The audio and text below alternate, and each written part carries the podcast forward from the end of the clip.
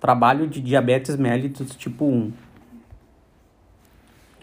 Definição: diabetes tipo 1, ela pode ser dividida em tipo 1A ou tipo 1B. A tipo 1A, 1A é uma deficiência de insulina por destruição autoimune das células beta, e a tipo 1B é uma deficiência da insulina, a insulina de natureza idiopática, ou seja, não existe uma causa certa. Causas: alterações glicêmicas, genéticas, ambientais, imunológicas, destruição das células beta e incapacidade da produção de insulina. Apresentações clínicas. Sinais ou sintomas. Pode a pessoa com diabetes tipo 1, ela pode apresentar poliúria, polidipsia, polifagia e cansaço.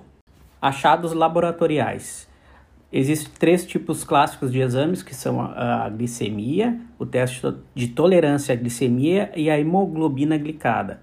A glicemia estima o açúcar no sangue após um jejum de 8 horas e existem três valores, uh, normal abaixo de 100, pré-diabetes entre 100 e 125 e diabetes entre mais de 125 miligramas por decilitro.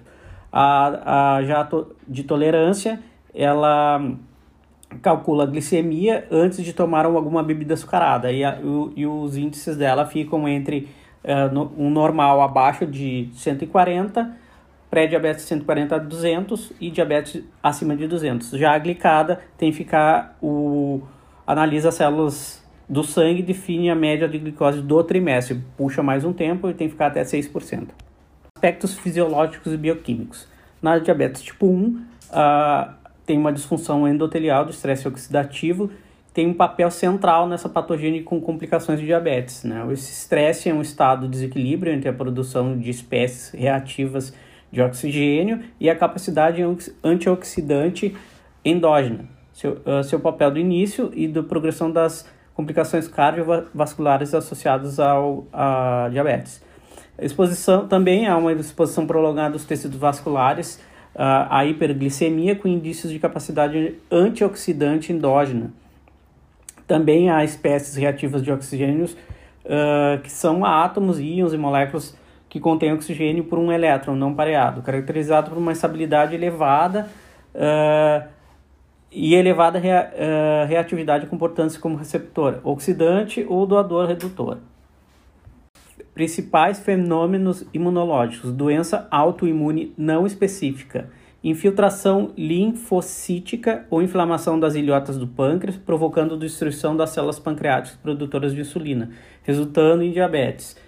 Também há uma infiltração de células do sistema imune inato, que são os neutrófilos, macrófagos, eh, células dendríticas, e essas células produzem citocinas que promovem a apoptose das células, células betas e aumentam a infiltração das células T específicas.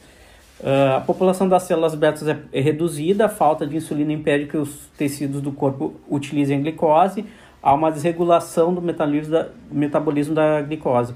Também se induz uma hiperglicemia crônica, as complicações agudas e crônicas da doença.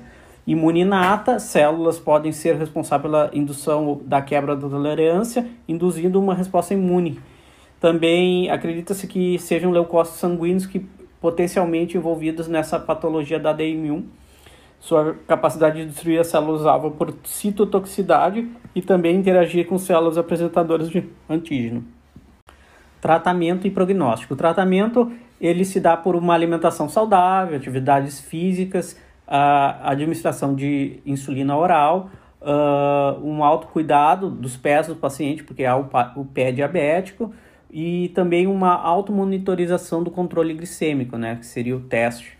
E o prognóstico, ele é um prognóstico bem positivo, que ele faz com que, através dessas, formas de tratamento hoje bem difundidas, se consiga um controle bem grande e bem preciso sobre a, a DM1.